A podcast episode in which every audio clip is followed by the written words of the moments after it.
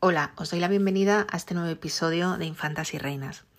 En el episodio de hoy vamos a hablar de nuevo de una hija ilegítima de una Austria, en concreto de Carlos V. Y curiosamente fue yo creo que la única, no sé si hay alguna más en su situación, que se salvó de su destino conventual. A esta chica que se llamó Margarita y es conocida como Margarita de Parma, la dejaron tener una vida civil. ¿Por qué? Quién lo sabe.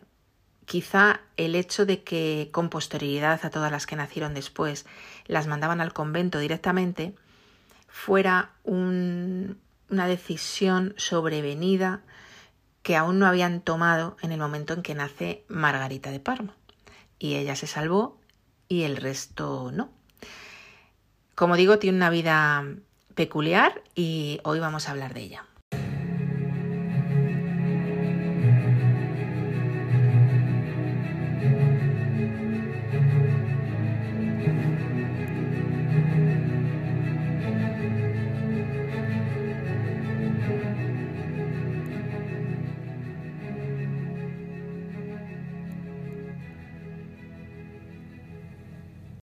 A pesar de que en la introducción he dicho que se salvó del destino conventual como si fuera algo horrible, tampoco es que lo sea ahora, por supuesto, pero fijaos que en aquellos siglos, en el siglo XVI que nació Margarita, en una sociedad totalmente teocrática en la que eh, Dios, la religión lo impregnaba todo, no era un destino terrible, como si las metieran en una cárcel, pero aún así el hecho de que ellas no tuvieran ni voz ni voto y que directamente, por el simple hecho de que has nacido hija de un rey, pero no con su esposa, te metieran eh, allí a vivir con monjitas, te gustara o no te gustara la religión, tuvieras o no tuvieras vocación, yo creo que agradable no debía de serlo mucho.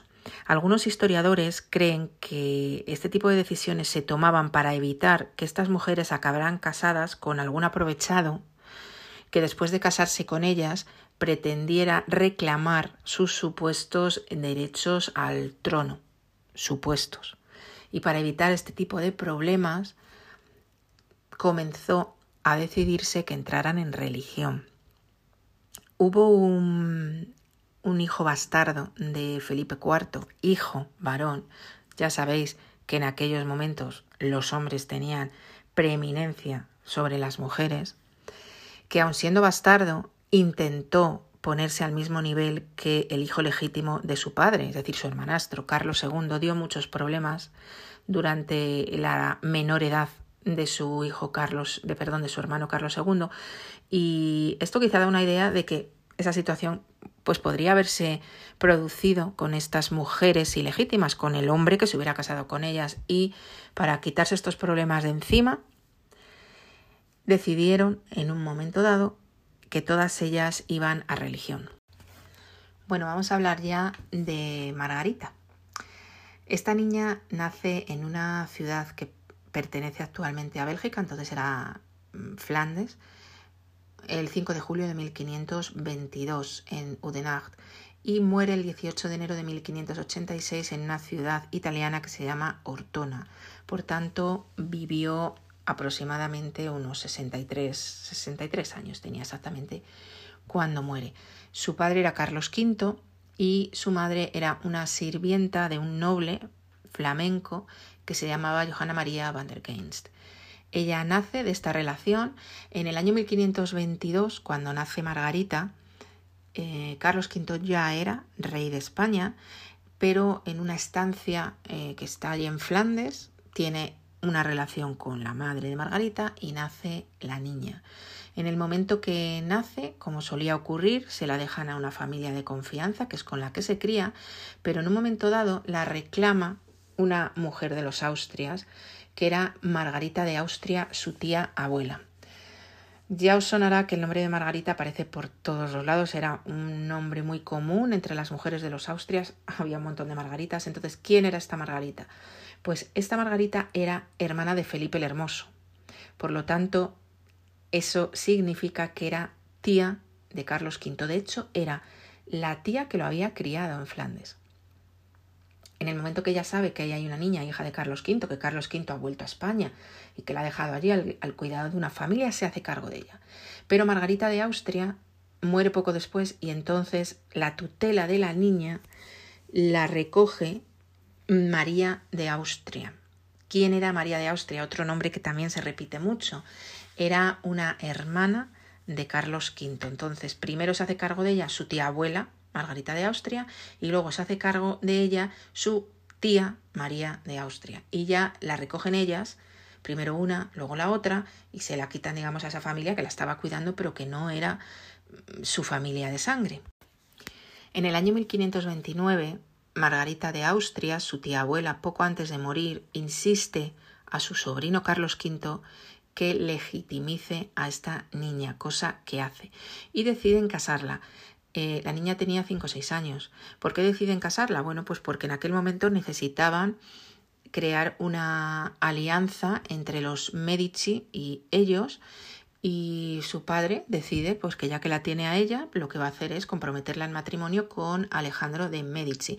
Esto venía por un asunto em, de guerra que había en, en, Italia entre España Italia em, Francia. Bueno ahí se firmó la paz y en esa paz que se firmó lo que se estableció es que los Medici tenían que volver a Florencia y volver a ser los gobernadores. Claro, había que poner un Medici ahí al cargo. ¿A quién ponen? Alejandro de Medici. Este hombre era un hijo también bastardo del Papa en aquel momento. O sea que, fijaros, entonces, eh, ¿qué dice Carlos V? Muy bien, pues venga, hemos logrado que los Medici vuelvan a Florencia, voy a casar yo a mi hija esta, que la acabo de legitimar, con Alejandro, que es el que va a gobernar allí de nuevo. Entonces lo ponen eh, como duque de Florencia, Alejandro de Medici, y además Carlos V lo que hace para ayudarle, ¿no? porque en realidad va a ser su yerno, es que el, ducado lo, lo, nombra como hereditario. O sea que si tenían hijos, su hija bastarda y este Alejandro de Medici podía heredar esos hijos el ducado de Florencia. La boda se celebra en el año 1536, ella tenía 13 años, nada más, y el matrimonio fue un desastre, sobre todo porque Alejandro tenía un amante que era con, con quien él siguió su vida y siguió teniendo sus hijos y sus historias. A ella eh, no le hizo mm, prácticamente eh, ni caso, pero por fortuna para Margarita, que estaba metida en un mal matrimonio, apenas un año después de la boda, Alejandro lo asesinan como era él el gobernador de Florencia, bueno, pues lo asesinan, entonces pasan a gobernar en Florencia otra parte de la rama de los Medici y Margarita, que se queda viuda, que tenía 14 años la pobre, ¿qué hace? Pues venga, me vuelvo otra vez a Flandes. Su tía abuela Margarita de Austria, que tanto había velado por ella, ya había muerto, pero como hemos dicho, su tutela la había vuelto a recoger su tía María y se vuelve a Flandes con su tía María. Dos años después, a Margarita la vuelven a casar en este caso la casan con Octavio Farnesio, que era duque de Parma, que es de donde ella recibe ese sobrenombre de Margarita de Parma, que es como se la conocerá a partir de ese momento. De este matrimonio, Margarita sí que tiene hijos, tiene un hijo que es Alejandro Farnesio. Alejandro Farnesio fue un militar y diplomático muy conocido del siglo XVI, que estuvo en todo momento a las órdenes de su tío Felipe II, porque Felipe II no dejaba de ser su tío, era hermanastro o medio hermano, como lo queramos llamar, de su madre Margarita de Parma. Estuvo presente, por ejemplo, en la batalla de Lepanto y siempre a las órdenes de lo que le pudieran encargar de la corona española. A finales de la década de los 50 del siglo XVI se le nombra gobernadora de los Países Bajos y mm, accede a este puesto en un momento muy caótico en la zona. Mm, aún así, se le considera que lo hizo bastante bien. De hecho, el, epitafio que tiene sobre su tumba eh, dice aquella que gobernando Bélgica en nombre de Felipe, rey de las Españas, consiguió la paz. Esto ya nos da un poco una idea pero el momento que se vivía allí, en el momento que se le nombra gobernadora de los Países Bajos, era difícil. Había una situación económica muy complicada, el protestantismo ya acampaba por sus respetos, mm, había continuas luchas, eh, no estaban de acuerdo con que se les gobernara desde España, etc. Y entonces allí que la mandan a la pobre Margarita a que se convierta en gobernadora de la zona. Y claro, mm, algunos han dicho que mm, esto fue como si fuera un regalo envenenado para ella, ¿no? Porque claro, ser gobernadora, una mujer y una mujer que no había nacido de un matrimonio consagrado era muy difícil. De todas las maneras, algunos historiadores también consideran que mm, Margarita no se la podría llamar hija bastarda, sino hija natural. ¿Por qué? Porque Carlos V estaba soltero cuando la tuvo y se les llamaba bastardos cuando estaban casados y tenían hijos fuera del matrimonio. Entonces, en realidad, deberíamos llamarla hija natural. Entonces, esta hija natural de Carlos V, fijaros el puesto que, que llegó a tener en el momento en el que su hermano Felipe II accede al trono y la nombra gobernadora de los Países Bajos, pero se considera que fue eso, mm, se le llama la herencia envenenada que tuvo Margarita de Parma, porque además se vio muy sola intentando atajar todos los problemas que había en Flandes de todo tipo, eh, con la reforma protestante, como hemos dicho, allí además lo que había eran calvinistas, los calvinistas eran muy activos en sus reivindicaciones, etcétera. En un momento dado, su hermano Felipe II decide relevarla del cargo y decide poner como gobernador de los Países Bajos al duque de Alba, Fernando Álvarez de Toledo, que dejó bastante mal recuerdo por esas tierras, al igual que lo dejó también Felipe II. Entonces Margarita, cuando su hermano le dice que va a pasar a ser gobernador otra persona, decide irse a Italia y la nombran allí gobernadora de los Abruzos y se queda en Italia prácticamente el resto de su vida. Digo prácticamente porque de repente su hermano Felipe II mm, tiene otra idea y un tiempo después pone de gobernador de los Países Bajos a su sobrino Alejandro Farnesio, hijo de Margarita, y quiere que su madre co-gobierne con él. Se supone que porque no consideraba que tuviera quizá suficiente experiencia su sobrino.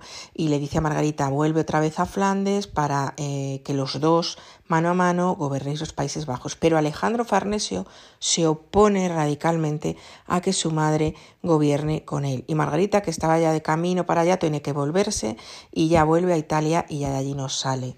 Muere, como hemos dicho, en Ortona en el año 1586. Ya no vuelve a tener ningún cargo de relevancia pública. Como veis, una biografía interesante y sobre todo rara entre las mujeres de los Austrias y más entre las ilegítimas y una vida que seguramente fue mm, bastante activa para ella, pero quizá no muy demasiado feliz en el aspecto personal.